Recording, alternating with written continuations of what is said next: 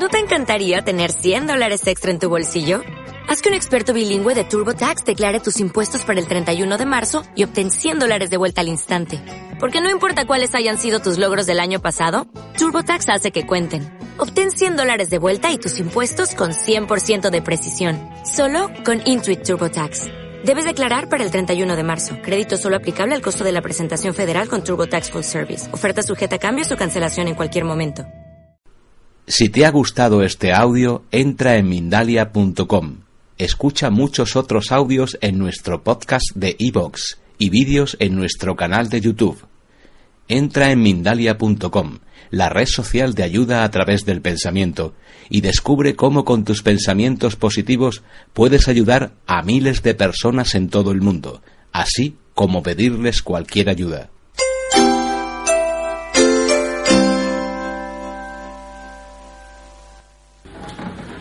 Ir poco a poco tomando conciencia de la posición corporal,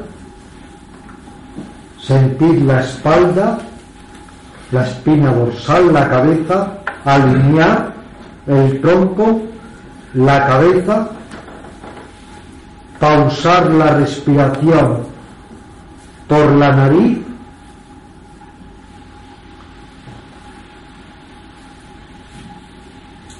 motivaros para tratar de encontrar el esfuerzo correcto, la energía, para ir poco a poco desarrollando con la mayor diligencia posible y entusiasmo, sin desfallecer, la meditación.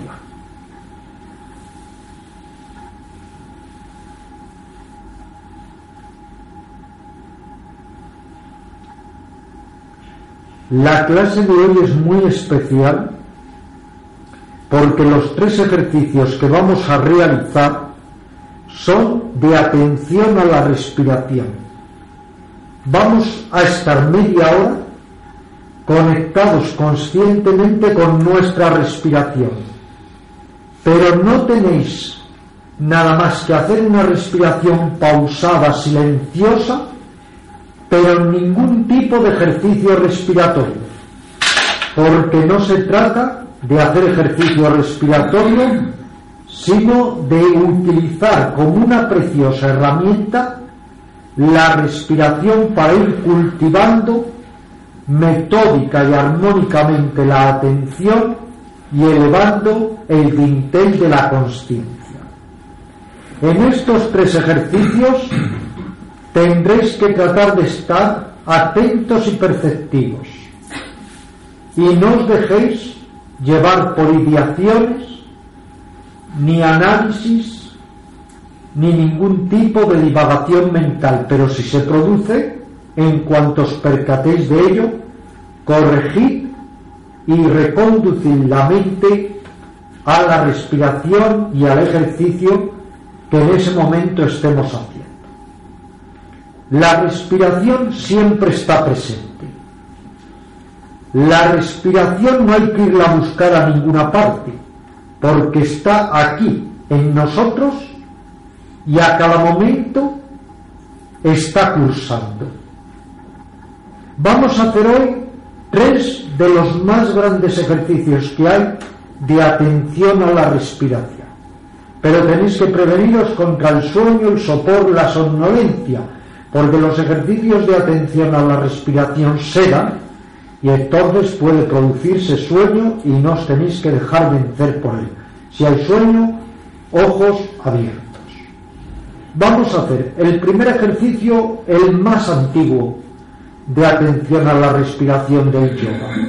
El ejercicio consistente en captar la sensación táctil que el aire provoca al entrar y al salir en las aletas de la nariz. El segundo ejercicio que haremos es otro ejercicio también muy antiguo y magnífico.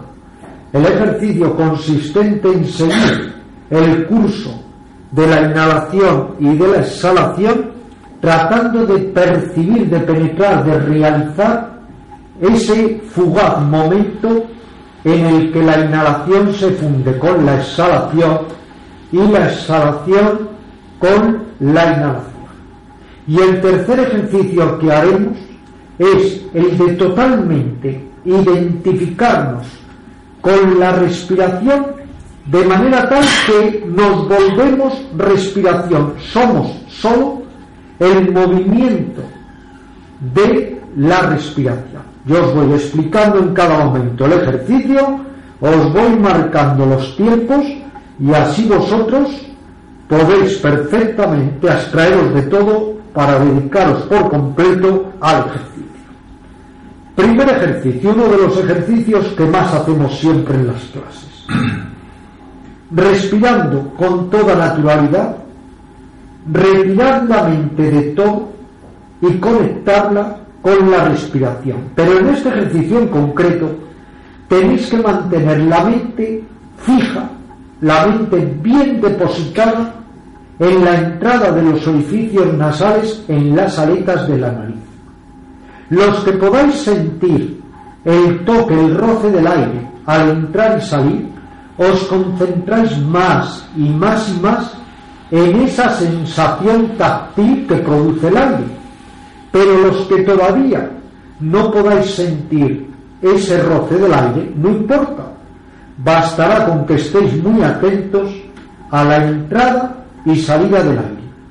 No penséis, no analicéis, alertas, perceptivos, con la mente totalmente puesta en la sensación táctil de la respiración o por lo menos vigilando la entrada y la salida del aire, pero ahora la mente, repito, bien anclada en las aletas o ventanucos de la nariz. Vamos allá.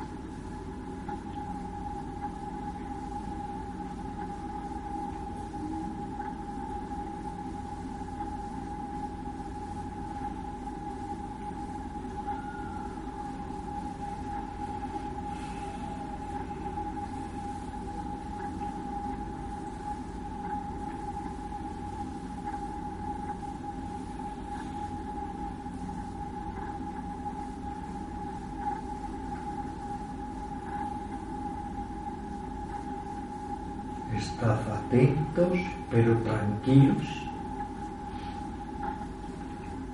No dejéis que las ideas, los recuerdos, los proyectos os tomen. Cada vez que se produzca una distracción, corregid, rectificad y volved al ejercicio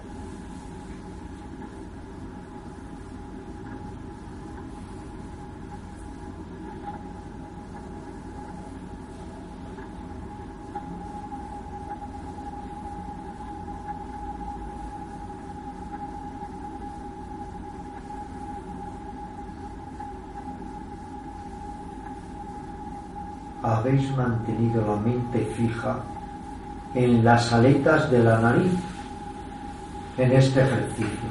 Pero en cambio ahora, en el ejercicio que vamos a ejecutar a continuación, la mente ya no está fija en las aletas de la nariz. La mente ahora sigue el curso de la inhalación y de la exhalación. Tenéis pues que entrar con la inhalación mentalmente, salir con la exhalación ir siguiendo con mucha atención el curso de la respiración. Pero todavía poned más atención, si cabe, para tratar de captar, de percibir, de daros cuenta del fugaz pero importantísimo momento en el que la inhalación confluye con la exhalación y la exhalación con la inhalación. Así que libres de ideas y de pensamientos, la mente clara y alerta, ir siguiendo el curso de la inhalación y de la exhalación. Pero todavía, insisto, poned más atención si cabe para captar ese instante en el que la inhalación confluye, se funde con la exhalación y viceversa. Vamos allá.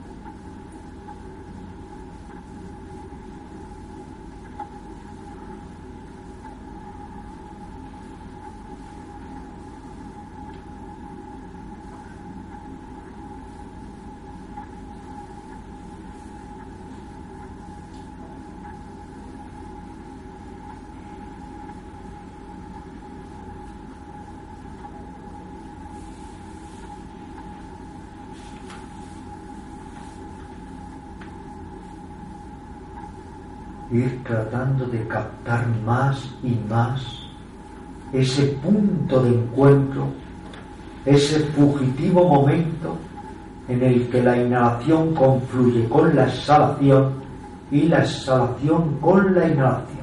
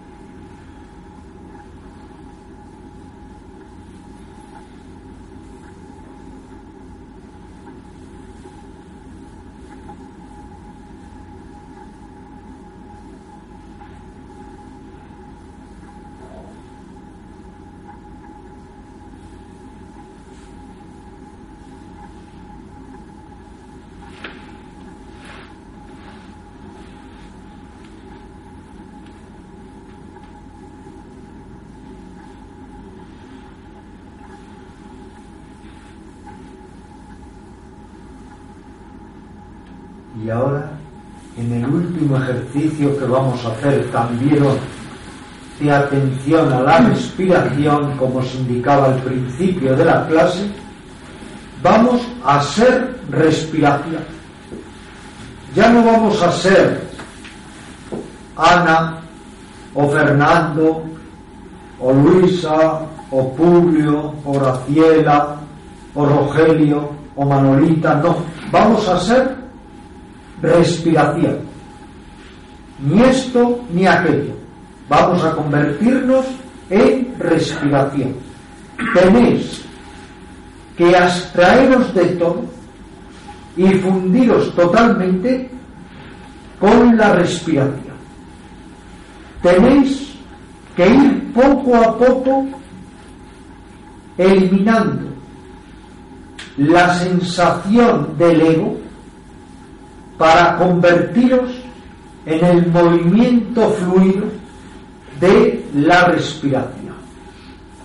Poco a poco nos abstraemos de nuestra vida cotidiana, de nuestro nombre y de nuestra forma, de nuestros afanes, apegos o aversiones, nos vamos vaciando de todo para ser respiración.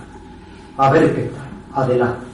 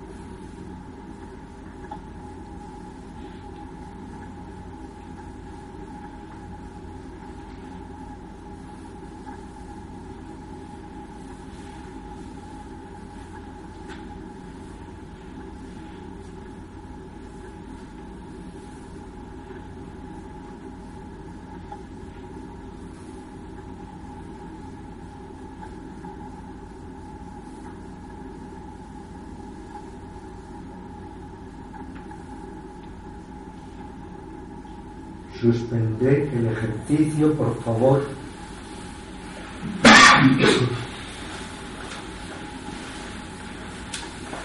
A veces me habéis escuchado hablar de un profesor italiano llamado Pio Filippani Ronconi. Es o era, porque quizás se haya jubilado, profesor de filosofía india de Tantra en la Universidad de Nápoles. Es uno de los personajes más insólitos y curiosos que he conocido a lo largo de mi vida. Me he entrevistado con él algunas veces en Roma y he publicado incluso esta entrevista o estas entrevistas en diferentes libros.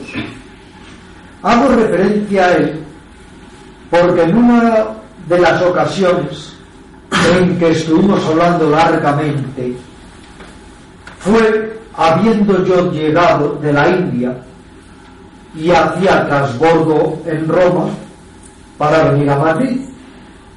Y me acuerdo que estuvimos hablando de la enorme proliferación de gurús y pseudomaestros y mistagogos y toda clase de embaucadores espirituales que hay en la India y en Occidente y en todas las partes del planeta. Y nunca he olvidado que cuando estuvimos hablando de qué tradición seguir, de qué doctrina, él me dijo muy enfáticamente, de esto hace muchos años, me dijo, usted siga su propia doctrina, siga su propia vía, siga su propia tradición, siga su propia senda. Y luego añadió, y la verdadera senda es la senda sin senda. Y siempre le he agradecido estas palabras porque eran una vez más una exhortación a seguir la senda de uno mismo, a no tener por qué seguir los esquemas, los modelos, los adoctrinamientos de otras personas. El yoga, como sabéis, es totalmente aséptico. Y el yoga es como un gran río impresionante, descomunal, de conocimientos, de técnicas, de métodos, que vienen desde la noche de los tiempos y que siempre en ese gran río, en ese cauce del yoga, siempre se han ido recogiendo toda clase de enseñanzas, de actitudes de vida, de técnicas, renovándose constantemente este gran río que es el yoga. En el yoga está desde las técnicas del yoga más arcaico, el yoga medieval, el yoga ateo y el yoga teísta, el yoga que ha recogido también todas las enseñanzas de los maestros contemporáneos como Ramakrishna, Ramana Maharshi y tantos otros. Y en el yoga encontramos todo tipo de presupuestos espirituales, todo tipo de actitudes y de técnicas, para que cada persona vaya tanteando, vaya investigando y vaya acomodando a su propia evolución aquello que le resulte válido y descartando aquello que no le resulte fiable o eficiente en la larga marcha de la autorrealización. Así trabajamos en el yoga, siempre con lucidez, con inteligencia primordial tanteando, rastreando, tomando lo que nos ayuda a seguir nuestra propia senda y dejando de lado aquello que consideremos o inútil o que no sea válido para nuestro entendimiento.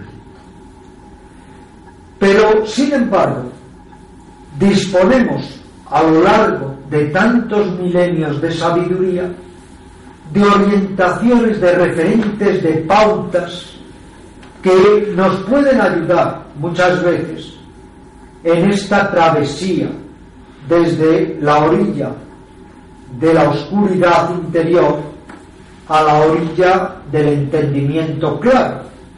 Como decía Buda, la mayoría de las personas se pasan su vida caminando de arriba abajo por la misma orilla, la de la esclavitud o la ignorancia. Pero si realmente nos decidimos a cruzar a la orilla de la libertad interior, es siempre bueno barajar, investigar actitudes, orientaciones que nos han ido dando los maestros, los mentores, los practicantes, los buscadores, a lo largo de milenios y que han ido enriqueciendo este gran río de conocimientos, de métodos, que es el yoga. Y entre estas pautas hay algunas muy válidas, y hoy vamos a hacer referencia a algunas de ellas, que ya seguiremos investigando en profundidad. Representan lo que podríamos llamar un código de conducta interior y representan más que nada pautas o claves de orientación para ir obteniendo mayor claridad mental, mayor equilibrio psíquico y armonía psicosomática, mayor independencia interior e ir también superando pues muchas carencias internas. A lo largo de 30 años, con la colaboración, con la cooperación de todos los amigos espirituales que han ido pasando por este centro, hemos configurado este código de conducta interior. No es un código coercitivo, no es un código adoctrinante, es un código para la madurez interior, basado en una serie de puntos. Y hoy vamos a analizar algunos de ellos y seguiremos desarrollando el código en clases sucesivas. Me habéis preguntado por una alumna por la culpa, el sentimiento de culpa. Y esto me ha hecho recordar uno de los puntos de el código de conducta que hemos elaborado en Sadak, en este centro de yoga, a lo largo de tantos años. Es un punto que dice concretamente nada de culpabilizaciones, nada de arrepentimientos falaces. En el yoga no hay un sentido del pecado como en las tradiciones judeocristianas. En el yoga hay un sentido de la ignorancia y de la claridad de mente. Una persona con inteligencia bien despierta siempre procederá en consecuencia y desde su ética genuina. No hay pues, si se procede desde la ética de uno mismo y con conciencia y lucidez, no hay pues lugar para las culpabilizaciones ni propias ni ajenas. Si actúas correctamente, ¿por qué culpabilizarnos? Podemos equivocarnos, pero no hay lugar para culpabilizarnos. Tampoco hay lugar para culpabilizar a los demás. Si no actúas correctamente y lo haces conscientemente, ¿dónde hay lugar también para la culpa o las culpabilizaciones.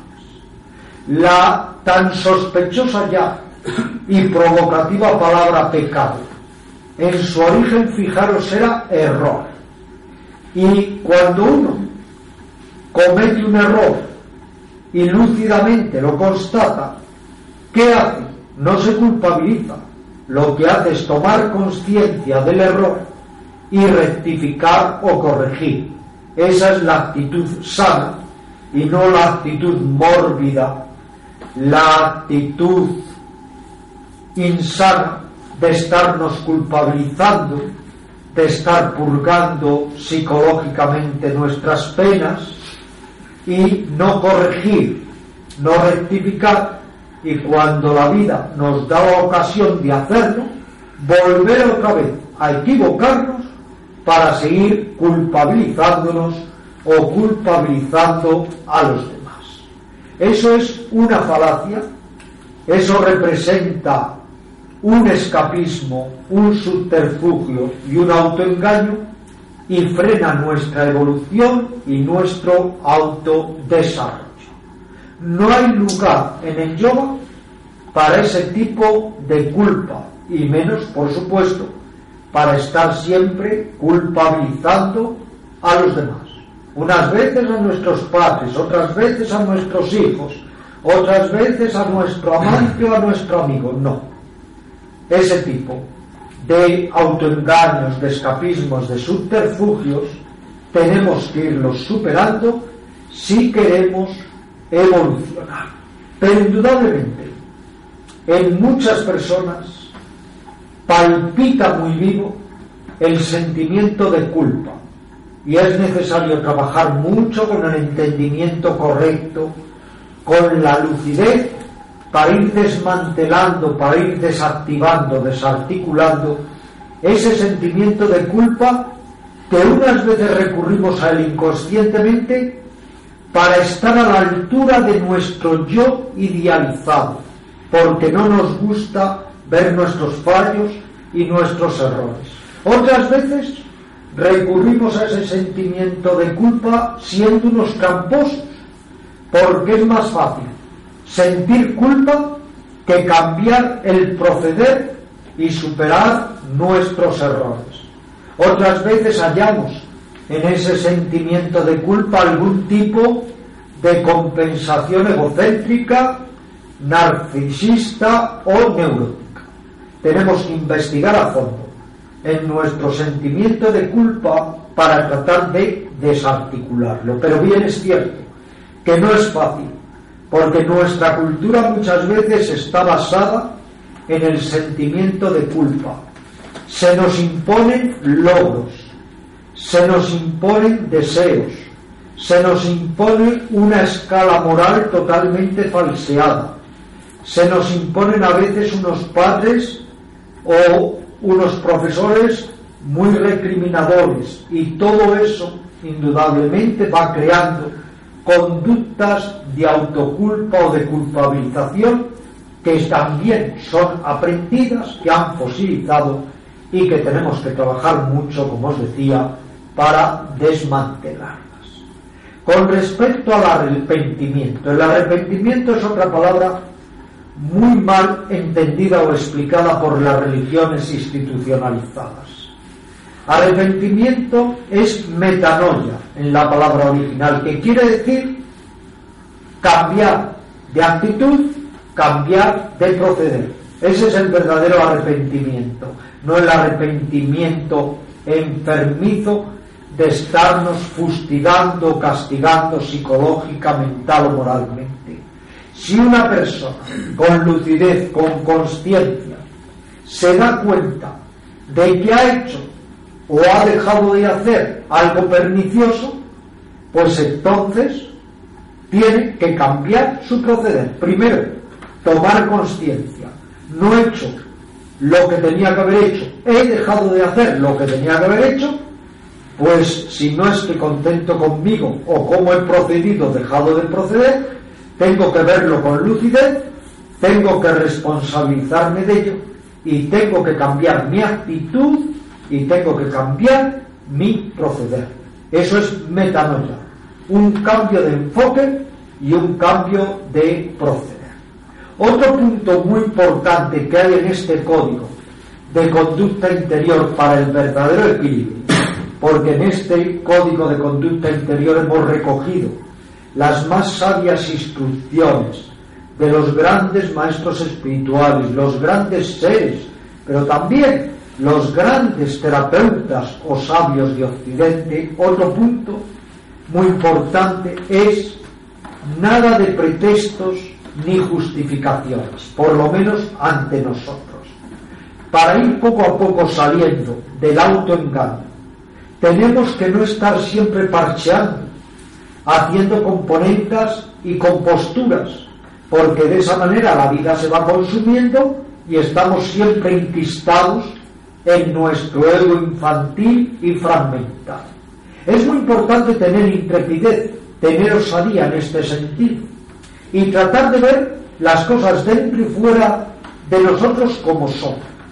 A veces es muy doloroso, a veces esa visión clara es extraordinariamente hiriente, pero es la posibilidad de la posibilidad de la posibilidad de realmente ir madurando e ir encontrando ecuanimidad, claridad de mente y compasión o ternura de corazón. Por eso hay que estar muy vigilante para no dejarse atrapar en la red enorme de autoengaños, de justificaciones y de pretextos que todos día a día a día hemos ido tejiendo a veces con verdadera minuciosidad y a veces de la manera más ladina y más astuta, porque cuanto más culta es una persona o más sofisticada en sus pensamientos, peor lo tiene, puesto que tiene más habilidad para tejer todos esos autoengaños y engañarse más y más a sí mismo.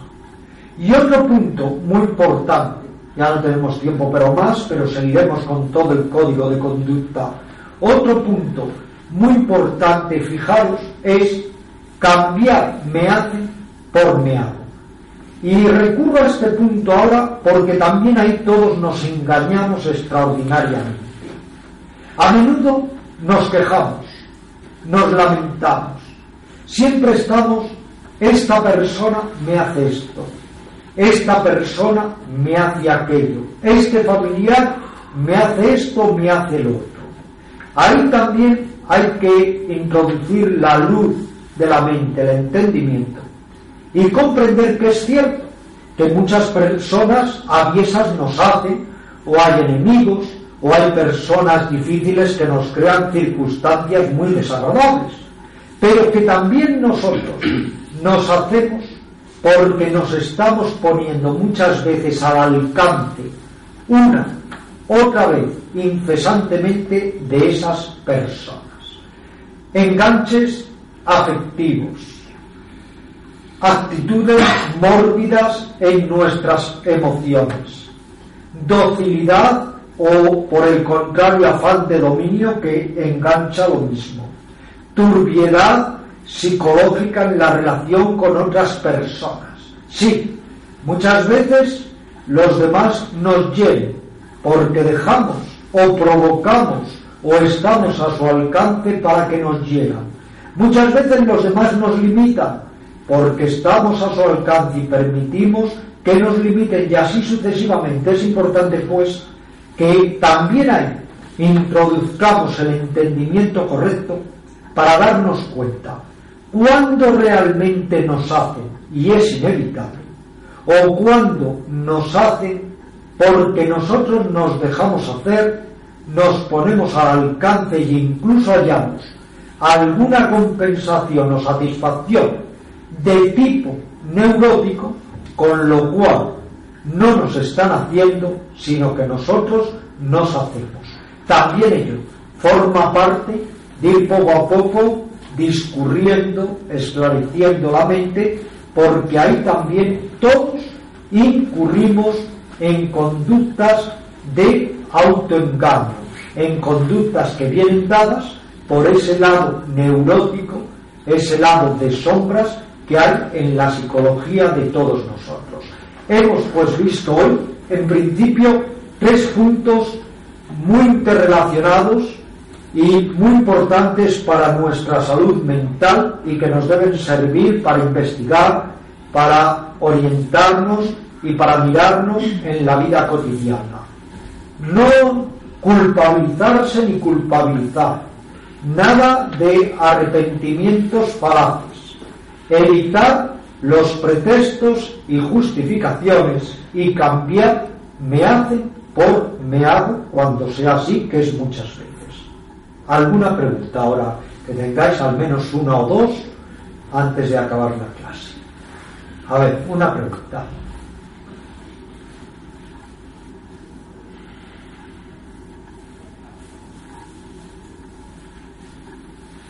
¿Tan claro lo tenemos todos? ¿No indagamos más? ¿No hacemos nada, Graciela? Sí, a, mí es que... Tú con tu actitud y mentalidad psicoanalítica. Vamos allá. bueno, no voy para ahí. Sino que hay veces se cometen errores muy graves en, en la vida que generan mucha culpa. Hay gente que mata, gente que es muy dañina, que... Si, como...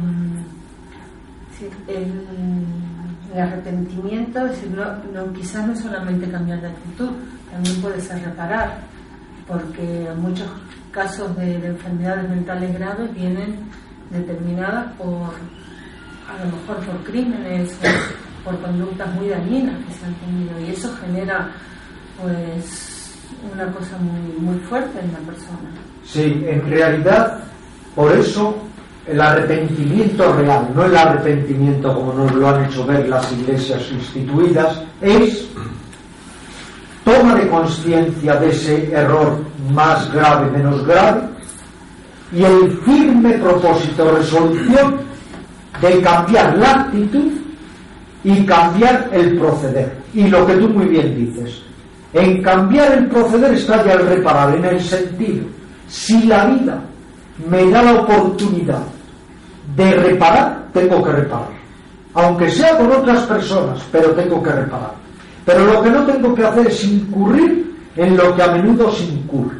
Cuando la vida me da la oportunidad de realmente haber cambiado mi actitud, proceder y reparar, vuelvo a no hacerlo para seguir culpabilizándome. Ese es el falso arrepentimiento. Que cuando luego puedes reparar, tampoco reparas, porque es mucho más fácil no ir a ver al abuelito por la tarde los domingos y seguir culpabilizando desde que no vas a verlo. En lugar de decir, voy a verlo y a dedicarle mi tiempo, por poner este ejemplo. Entonces, es que lo fácil a veces es la culpabilización, ese es el gran truco de nuestra psicología y de nuestra mente. Fijaros dónde está el truco. Sigo sin hacer lo que debía hacer. Y encima, para no sentirme tan mal, para no ver que soy una calamidad o que soy insensible, ¿qué hago? El truco, me culpabilizo. Entonces lavo un poco miedo. Entonces ya soy un poquito más cerca del yo idealizado al que quiero agarrar. Es mucho más honesto en un momento dado decir, he sido en esto totalmente desafortunado, me he portado absolutamente incorrectamente con este familiar, con este amigo, con esta persona, pues ya cambiar ahora el proceder y si la vida me da la oportunidad de esa persona compensarla y reparárselo, lo haré. Y si no otras personas, porque la vida es muy larga, si desde luego te has quedado con complejo de culpa porque no estuviste a la altura de las circunstancias cuando se te murió un amigo, una persona querida ya con ella no lo puedes reparar, pero la vida te va a dar otras ocasiones para reparar, para repartir y espartir ese amor y esos sentimientos de benevolencia. Entonces, para San Pablo, que pasó de ser un asesino a vivir ese, la verdad y la vida. ese caso solo conozco el de San Pablo, que sin hacer nada, de repente cambia. En el yoga eso no pensamos que es imposible. En el yoga hay una instrucción que dice si hoy no modificas algo en ti, nada te puede hacer suponer que mañana será diferente. El único caso que conocemos de liberación repentina es el de San Pablo y sin además proponérselo.